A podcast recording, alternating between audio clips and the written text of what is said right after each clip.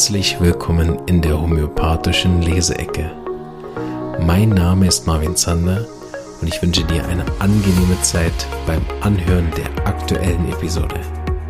Diese ist entstanden mit freundlicher Unterstützung der Omida AG.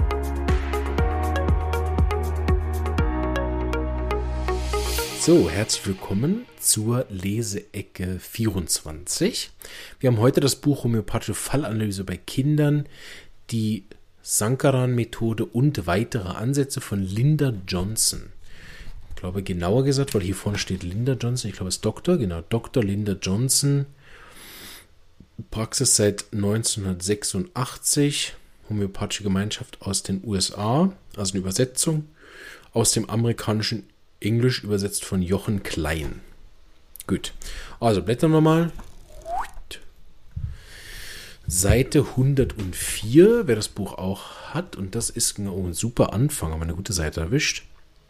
Weil es gerade der Anfang nicht wie vorhin, also für die vorhin, die im YouTube dabei sind, ne? vorhin äh, haben wir ja mitten im Buch so und mitten im Kapitel eine gehabt. Hier haben wir eine schöne Einleitung vom Thema Mutter und Kind. Ähm, genau, da lesen wir, glaube ich, die Einleitung. Das geht über zwei Seiten. Das reicht, glaube ich, wahrscheinlich auch schon. Ähm, genau, mal gucken, worum es hier geht. Mutter und Kind kann ja viel bedeuten, ehrlich gesagt. Ne? Mal gucken, was uns Frau Johnson, respektive Herr Klein, da mitgegeben hat. So, ich gucke, ich muss mal kurz das Fenster wechseln. So, jetzt geht's los. Also, über Jahrzehnte hinweg haben Homöopathen bei der Behandlung von Kindern standardmäßig die Mütter auch zum Verlauf der Schwangerschaft befragt, um damit mögliche traumatische Ereignisse oder eigentümliche Symptome zu erfassen, die während dieser Phase einen Einfluss auf das Kind genommen haben könnten. Solche Informationen wurden dann zwar gesammelt, wobei aber nie so richtig klar war, welcher Stellenwert ihnen zugemessen werden kann und ob sie zur Bestimmung des Arzneimittels überhaupt von Nutzen sind. Gut. Absatz Ende. So, ich denke, da wird jetzt ein Haufen dazu kommen, was ich gleich sagen werde. Deshalb fasse ich mich ganz kurz und sage, dass es unglaublich wichtig ist. Also ich weiß nicht, wie viele Fälle ich dadurch gelöst habe, dass wir den Auslöser aus der Schwangerschaft oder sogar vor der Schwangerschaft, also konnte Jahre nicht schwanger werden, hatte vorher einen Abort. Also wie oft ich so Fälle schon so gelöst habe, äh, dass man den Auslöser genommen hat, letzte Mal Abort, seither kann ich nicht mehr schwanger werden oder seither habe ich Schwangerschaftsübelkeit, was ich in der letzten Schwangerschaft nicht hatte. Also wie oft das eine Rolle spielt, sogar vor, also Auslöser, die vor der Schwangerschaft passiert sind. Wie war die äh, also Befruchtung, ne? wie war der Sex, als schwanger geworden sind? War ich überhaupt parat dafür? Habe ich ein Kind gewollt? Aber ging es dann doch zu schnell? Also Ne? Und alles, was währenddessen passiert. Also das, wie oft ich da vielleicht schon mit gelöst habe, auch äh, Fälle tatsächlich von Erwachsenen, wenn man das weiß, ne? oder Jugendlichen, schon enorm. Ich denke, das wird sie auch sagen, wenn sie so beginnt, aber wir werden es sehen. Die enge Verbindung von Mutter und Kind während der Schwangerschaft, die de facto eine Symbiose ist, hat tiefgreifende Einflüsse auf den Zustand und das Sein dieser beiden Individuen. Vielleicht da eine kleine Ergänzung. Es gibt das Buch, die Macht des Unterbewusstseins, da steht's, von Dr. Joseph Murphy. Und ich glaube, dass es in dem Buch ist, sonst habe ich es irgendwo anders her. Äh, keine Ahnung dann, aber ich glaube es von dem Buch, dass eigentlich die unterbewusste Prägung, also un unsere unterbewusste Prägung bereits im Mutterleib beginnt. Und das Buch ist ja aus den 80er Jahren oder so, also ist auch schon länger bekannt. Also hat tiefgreifende Einflüsse auf den Zustand und das Sein dieser beiden Individuen. Die quellenbasierte Verschreibung bedient sich der Informationen, die von der Mutter beigesteuert werden und die ihr Wesen sowie den Verlauf der Schwangerschaft betreffen, einschließlich aller Veränderungen, herausragender Ereignisse, Traumata, emotional belastender oder anderweitig bedeutsamer Situationen. Ich denke, wenn sie hier quellenbasiert meint, dann meint sie das, was ich im Podcast immer Auslöser nenne. Das ist aber eine reine Vermutung. Würde aber passen in dem Zusammenhang. Ne? Also quellenbasierte respektive auslöserbasierte, also da, wo es herkommt. Ne? Das Quelle natürlich auch ein schönes Wort, weil da kommt es her. Ne? So nehme ich an, wir meinen dasselbe. Die energetische Verfassung der Mutter beeinflusst das heranwachsende Kind. Soweit Logisch, ne? Dies kann so weit gehen, dass sich der Zustand der Mutter als Muster im Kind einprägt. Umgekehrt kann es auch geschehen, dass sich der Zustand des Kindes auf die Mutter überträgt. Das ist etwas, was vor allen Dingen bei Hebammen immer mal wieder zur Sprache kommt. Auch äh, wir sind ja aktuell kurz vor dem dritten Kind und da hat die, ähm, äh, Hebamme uns auch gesagt, das kann auch oft sein, dass verschiedene Schwangerschaften auch mit dem Kind zu tun haben. Das habe ich bisher, also ich lese es jetzt hier sozusagen zum zweiten Mal in einer anderen Situation, habe ich bisher mal so ein bisschen ausgeklammert, weil ich dachte, ja gut, ich weiß ja nicht, woher das Kind jetzt kommt. Ne? Ich weiß nicht, kann man den, äh, den Tag der, der Befruchtung, kann man den irgendwie astrologisch auswerten, um dann da irgendwelche Informationen zu kriegen. Normalerweise sind wir ja Geburtstag, also Vielleicht kommt sie noch drauf, aber sozusagen ja, es ist möglich, dass sozusagen dieses Kind die Mutter beeinflusst. Aber das als Auslöser zu nehmen, bin gespannt, ob sie da einen Vorschlag für hat. Aber fände ich schwierig, weil man weiß ja nicht genau, was das Kind jetzt hat. Ne? Gut, aber andersrum sicher so, ne, dass die Mutter das aufs Kind überträgt, sofort einverstanden. In diesem Fall zeigen sich während der Schwangerschaft vorübergehende und für die Mutter uncharakteristische Symptome. Also das ist der Hinweis. Ne? Wenn bei der Mutter was auftritt, was irgendwie keinen Zusammenhang hat, kein, Auflö kein Auslöser und sie hat komplett irgendwie Charakterthemen, die sie sonst nicht hat, dann würde man ja normalerweise sagen, ja, das sind die Hormone. Ne? Aber hier in dem Fall ne, würde man sagen, die Mutter uncharakteristische Symptome, Träume oder Vorlieben entwickelt. Entwickelt eine Mutter für sie neue, ungewöhnliche oder deutlich von ihrem bisherigen Zustand abweichende Charakteristika, sind sie als wichtige Hinweise auf den Zustand des Kindes zu werten. Okay, sehr interessant. Da hat sie meine Frage gerade nur mit beantwortet.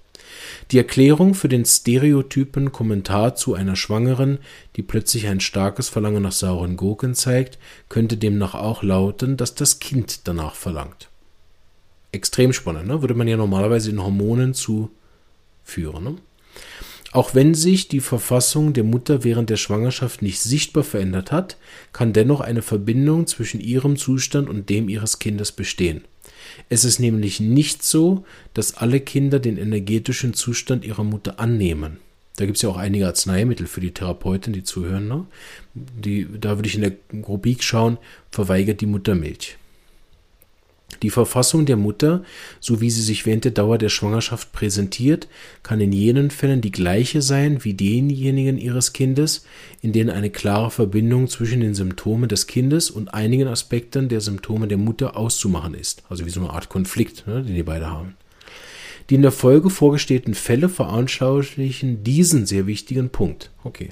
Haben wir zwar keine Zeit in der Leseecke auf die Fälle einzugehen, aber ich werde sie mal lesen. Das ist ja offensichtlich eine Frage für mich. Gut habe ich das Buch ausgesucht, heute lerne ich was. Die Hervorhebung der mütterlichen Seite soll aber nicht bedeuten, dass ich damit den Anteil der Väter schmälern will. Beide Eltern sind wichtig, jeder auf seine Weise. Der Trend, Väter stärker in die Betreuung und Erziehung der Kinder einzubeziehen, ist nur zum Besten für alle. Hier ein kleiner Einschub. Ich habe vor geraumer Zeit ein Interview gehört, dass das, also ich meine, kann ich natürlich jetzt nicht überprüfen, ob das so stimmt, aber das vor, vor dem Industriezeitalter, also Sie hat das so genannt, bevor die Männer gewaltsam aus den Familien rausgezogen und in die Fabriken geschleppt worden sind, war eine Frau, die dann ein Interview gehalten hat, war die Erziehung ganz standardmäßig auch Teil des Vaters. Ne? Je nach Kulturkreis war das vielleicht auch so ein Klischee-Ding, ne? die Jungs mit dem Papa und so, aber nicht überall. Ne? Es gab auch das, dass sie gesagt hat, es gibt ja verschiedene Komponenten. Einerseits gab es ja so eine Stammeskultur davor oder mindestens mal eine Dorfkultur. Man hat eher an einem Strang gezogen, deshalb war auch die Erziehung eine Position von vielen und eben nicht einer einzigen Mutter. Ne? Sie hat gesagt, es war sogar sehr selten so, dass eine Mutter sich mit den Kindern abgegeben hat, weil das war oft die Arbeitskraft, die es gebraucht hat, ne? weil die oft in ihren besten Jahren ja schwanger gewesen ist und dann relativ schnell wieder gebraucht worden ist, auch für bestimmte Arbeiten, ne? wo sie gar nicht fehlen konnte. Das heißt, irgendwelche, sag ich mal, unabkömmlichen Schwestern, Cousinen, die vielleicht nicht für die Arbeit geeignet waren oder nachher ähm, Omas und Opas, ne, oder auch die Männer haben einen Großteil an der Erziehung gemacht, weil auch das wichtig war, weil oft die Frauen ja auch bei Geburt gestorben sind. Das heißt, die Kinder konnten sich auch gar nicht so sehr an die Mama binden, wie das heutzutage der Fall war. Also sehr interessant. Ich habe das Interview leider nie wieder gefunden. Ich wollte das immer mal wieder teilen, fand das aber sehr gut und auch kurz und hat sehr auf den Punkt gebracht und mich sehr zum Nachdenken gebracht, weil sie auch gesagt hat, dass man das äh, literaturtechnisch auch noch lesen kann, wie die äh, Männer in den ersten Generationen, nachdem sie aus den Familien gerissen worden sind, wie sehr sie gelitten haben darunter, nicht mehr in der Familie zu sein, nicht mehr in den äh, Erziehungspositionen zu sein, wie die Frauen darunter gelitten haben, dass sie plötzlich in eine Rolle kamen, die sie Jahrzehnte, Jahrhunderte, vielleicht Jahrtausende gar nie eingenommen haben und dadurch auch nachher diese Großfamilien nachher zerbrochen sind und plötzlich auch gewisse Rollenbilder neu entstanden sind, die es bis dato gar nicht gab. Ne? Wir gehen ja mal davon aus, dass diese Matria nee, patriarchalische Sache durchgehend so war, ne? aber sie hat gesagt, dass das, wenn man so die Sachen liest, das ist ja natürlich je nachdem von Land auch unterschiedlich, ne? Aber dass das eben oft gar nicht so war, wie man sich das heute so vorstellt, ne? der Papa geht arbeiten und Mama schmeißt den Laden daheim. Das ist also auch ziemlich neu, weil wenn man überlegt, seit wann die Männer, wenn sie nicht gerade den Krieg ziehen, ne, aber in den, in den Fabriken arbeiten, ist das eben auch gar nicht so lang her, dass die Hauptaufgabe von der Erziehung eben auch gar nicht reine Frauensache war. Ne? Das ist also auch neu. Und wer sich damit ein bisschen beschäftigt hat, mit einem anderen Anteil, dass diese Rollenbilder, die im europäischen Raum vorkommen, auch sehr stark geprägt sind durch die Nazi- und Nazi-Literatur. Ne? Zum Beispiel diese Lass dein Kind schreien, bis es aufgibt, ist zum Beispiel auch Nazi-Literatur. Ne? Und das natürlich zu einer Zeit veröffentlicht, wo sie noch nicht so einen schlechten Ruf hatten, sind viele so diese manipulativen Sachen auch heute noch, auch heute noch in den Volksgebären, in den Generationen drin, dass man das Kind von Anfang an allein schlafen lässt und so weiter. Ne? Ich glaube, wenn das viele wüssten, dass das ein Rat von Hitler war, würden sie die Kinder auch wieder ins Bett zurücknehmen. Aber eben auf der anderen Seite finde ich auch hier wichtig zu verstehen, warum dann eben auch, wenn man eine Frau ist und man oft denkt, ich bin überhaupt nicht der Muttertyp, dann hat auch dieses Interview extrem geholfen zu hören, dass das vielleicht auch gar nie eine Rolle war, der Frau. Ne? Äh, man sieht es ja manchmal in diesen alten Serien, da sieht man natürlich nur die Adelshäuser und reichen Leute, ne? wo ja für die Kinder auch eine Tagesmutter gab. Ne? Da sieht man das noch. Und man denkt aber oft, ja, aber auf der Landbevölkerung, da war das nicht so. Ja, aber da war Mama auch nicht den ganzen Tag da, 24 Stunden irgendwelche Wehwehchen vom Kind zu trocknen. Kann man sich auch sicher streiten, dafür haben wir eine viel liebevollere Erziehung oft, ne? aber wir haben nicht mehr diese Dorf, was sein Kind erzieht, sondern oft, also ist jetzt sehr klischeemäßig, sorry an alle Frauen, ne? aber wir haben oft eine sehr unter Druck stehende, alleinerziehende Mutter mehr oder weniger, während der Mann arbeiten muss und inzwischen der Mann oft gar keinen Job mehr hat, wo er die Frau, äh, die Familie alleine ernähren kann. Das heißt, die Frau muss oft auch noch arbeiten. Und dann ist es eben nicht mehr eine Tagesmutter, eine Bezugsperson, oder wie hieß das? Gouvernante? Nee, das war nicht das Richtige. So eine Frau, die sich um die Kinder gekümmert hat. Ihr wisst hoffentlich, was ich meine sondern irgendeine Kita und so. Das ist grundsätzlich wieder gut, weil Kinder brauchen andere Kinder. Gut, ich rede schon wieder zu viel, aber ich glaube, ihr wisst, worauf ich hinaus wollte. Es macht auch manchmal Sinn, diese Kleinfamilien von heute als wirklich etwas sehr unbiologisches oder um mal den Titel eines Buches mit, mit keinem sehr guten Titel abzuzitieren, diese artgerechte Erziehung von einem Kind oder Umsorgung von einem Kind, das haben wir in den Kleinfamilien mit einer Mutter und drei Kindern da schon lang verlassen. Ne? Und das erklärt auch oft, dass viele der Probleme eben auch zivilisatorisch sind und nicht persönlich. Und das ist oft das Problem, wenn die Mama dann diese Themen persönlich nimmt. Gut, also ich, wir kommen zurück. Die Hervorbringung der mütterlichen Seite soll aber nicht bedeuten, dass ich damit den Anteil der Väter schmälern will. Beide Eltern sind wichtig. Der Trend, Väter Stärke in die Betreuung und Erziehung, wir korrigieren jetzt hier, wieder einzubeziehen, ist nur zum Besten für alle. Absolut richtig. Daher können sie auch die Verfassung des Vaters und oder der Mutter gleichermaßen im Kind niederschlagen. Also ist ganz wichtig, ne, wenn die natürlich Konflikte haben oder Papa gestresst ist. Ich habe zum Beispiel letztens eine Katze behandelt, die so gestresst davon war, dass der sehr entspannte Partner der Frau jetzt nach Jahren plötzlich unzufrieden war im Job und hat eine ähm, Stimmbandlähmung gemacht auf den Druck hin. Ne? Also es kann sehr fruchtbar sein, die Eltern zu fragen, wem das Kind stärker ähnelt. Wenn es dann schon geboren ist, oder was? Hm. Okay, jetzt ist hier irgendwie gesprungen. Eben waren wir noch in Schwangerschaft. Weil, äh, sorry, aber in der Schwangerschaft kann ich ja nicht sagen, wem das Kind mehr ähnelt, oder? Na, außer Papa hat auch Lust auf Gurke, ne? so, okay. Ähm, und Symptome eines der Elternteils für das Kind zu verwenden, muss hinsichtlich der Symptome oder Empfindungen eine deutliche Verbindung zwischen diesem Elternteil und dem Kind erkennbar sein. Aus der systemischen Therapie könnte ich jetzt noch mal eine halbe Stunde ausholen, wer da oft mit wem verstrickt ist, aber das lassen wir jetzt. Obwohl der Anteil der Väter an der Betreuung und Erziehung gewachsen ist, bleibt die Tatsache bestehen, dass unabhängig vom Grad der väterlichen Betreuung die Beziehung zwischen Mutter und Kind immer noch eine spezielle Verbindung darstellt, die schon allein aus dem biologischen Faktum heraus, dass es die Frauen sind, die Kinder zur Welt bringen und sie stillen, die körperliche Struktur einer Frau, ihr hormonelles System, ihre physiologische und psychologischen Mechanismen befähigen sie dazu. Ist auf jeden Fall ein Anteil, den man so nicht mehr auf Twitter posten darf, gell? Im Zeitalter dessen, dass ich mich als Fuchs definiere, sind natürlich diese Frauen, die Kinder zur Welt bringen und sie stillen. Genau. Da bin ich aber sehr altmodisch und biologisch. Sie hat es ja vorne auch geschrieben, mindestens, dass es um Biologie geht. Wobei auch darauf kann man sich, glaube ich, nicht mehr, mehr einigen. Leider. Wieder ein paar Probleme tuberkular hinzugebracht, die es wahrscheinlich nicht gebraucht hätte. Aber gut, auch das ist Individualität. Als Homöopath kann man das äh, von dem Aspekt sehr neutral beobachten. Äh, aber wir schweifen nicht weiter. Das Kind profitiert in großem Ausmaß von dieser engen mütterlichen Anbindung. Je nach Kind, ehrlich gesagt, aber okay. Ist die Mutter vollständig gesund, kommt dies umso mehr zum Tragen. Das wiederum ist richtig. Ne? Die, äh, also das ist noch wichtig. Ich möchte das nochmal präzisieren, weil das oft dazu führt, dass die Mutter sich Druck, Schuldgefühle oder sonst irgendwas macht. Und das ist natürlich extrem toxisch für sie und in die Verbindung mit dem Kind. Ähm, bei, den, bei der Mutter ist es so, dass die Mutter, wenn es ihr gut geht und sie in ihrer Mitte ist, einen positiven Einfluss auf das Kind hat. Es ist aber wichtig, dass das nicht im Umkehrschluss heißt, dass das Kind krank ist, weil die Mutter nicht in ihrer Mitte ist. Das ist ein Fehlschluss. Ne? Ich nehme das immer so, gerade aus der homöopathischen Therapie ist ganz wichtig. Ne? Wenn, wenn ich empfindlich bin auf Sonne, ist nicht unbedingt die Sonne schuld. Sie ist Faktor, eindeutig, ne? weil so ohne Sonne hätte ich dann diese Sonnenbeschwerde nicht. Aber dass ich empfindlich bin auf die Sonne, ist mein individueller Anteil. Das heißt, Oft kann die Mutter schlecht drauf sein, sie hat vielleicht vier Kinder, dann sieht man es gut und nur eins reagiert darauf. Ja? Dann hat die Mutter sehr gute Laune, zwei Kinder affektiert das, zwei Kindern bringt das gar nichts. Ja? Dann hat die Mutter ist viel abwesend, drei Kinder reagieren, eins nicht. Ne? Die Mutter ist viel da, zwei Kinder reagieren, zwei nicht. Also je mehr Kinder man hat, desto mehr sieht man, dass diese Individualität und die individuelle Reaktion auf die Mutter und deren Befindlichkeit, dass das sehr individuell ist und oft nicht unbedingt hm, äh, eins zu eins sein muss. Das ist sehr wichtig, weil sonst kommen aus so Absätzen immer schnell so Schuldgefühle oder irgendwelche Druck. Ne, ich muss immer gut drauf sein, sonst schade ich meinem Kind.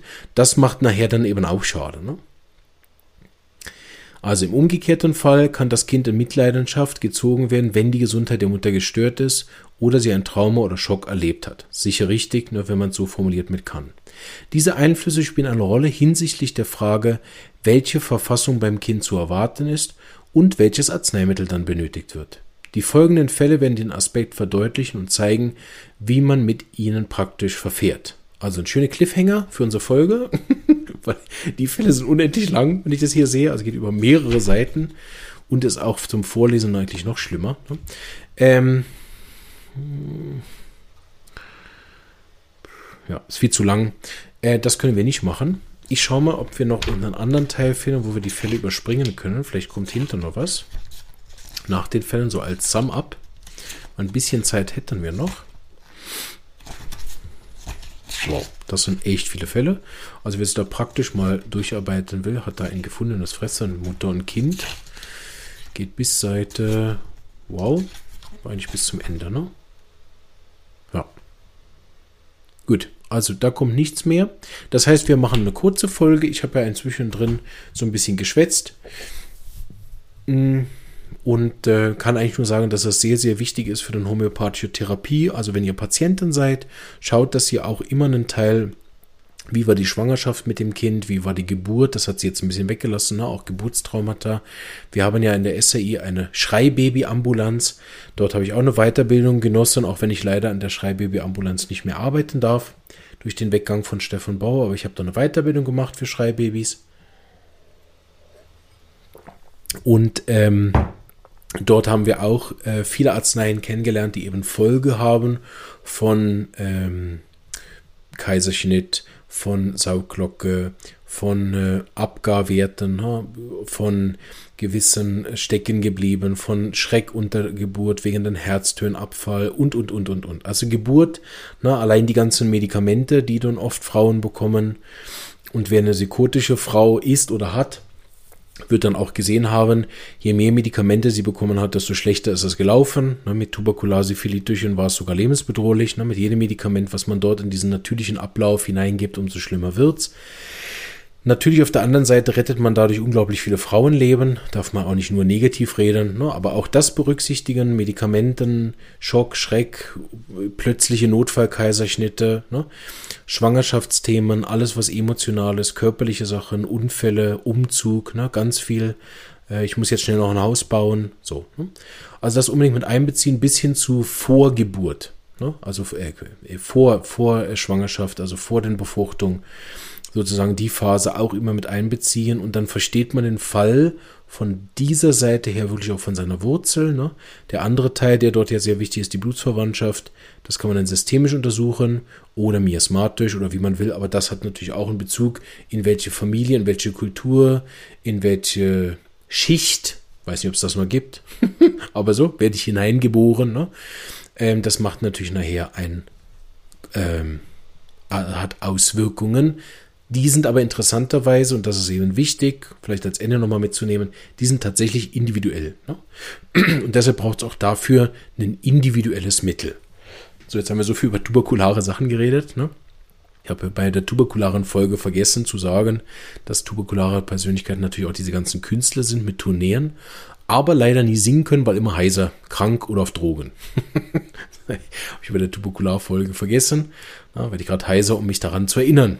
Gut, ich wünsche allen Podcast-Hörern einen ganz schönen Tag. Hoffe, euch hat die Folge gefallen von dem Buch. Ich fand das sehr gut. Ich muss da unbedingt mal die Fälle durcharbeiten. 20 Seiten. Vielleicht mache ich euch dann, wenn ich mal Bock habe, ein Sum-Up in irgendeiner, irgendeiner Folge, wenn ich noch Zeit habe. Ähm, also hört brav immer alle Folgen bis zu Ende.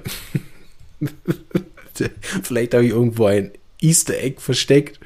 Oder ich mache das neu, ich habe darüber wirklich nachgedacht. Ich habe äh, äh, viele machen das jetzt so, dass sie äh, sozusagen 50-50 machen. Ne? Die machen einige, sehr viele freie Folgen, die frei zu hören sind kostenlos. Und sage ich mal, äh, bestimmte Folgen sind dann hinter der Paywall. Habe ich auch schon gedacht. Aber ich habe großes Glück, von der Omida gesponsert zu werden und dort so viel Geld zu bekommen, dass ich darauf gar nicht mehr angewiesen bin. Aber vielleicht, wenn das Sponsoring mal endet, dann werdet ihr plötzlich sehen, dass einige äh, Episoden hinter der neuen Paywall sind, ne, von Steady oder Patreon oder so. Aber gut, den Tag die Sorgen, jetzt sicher nicht.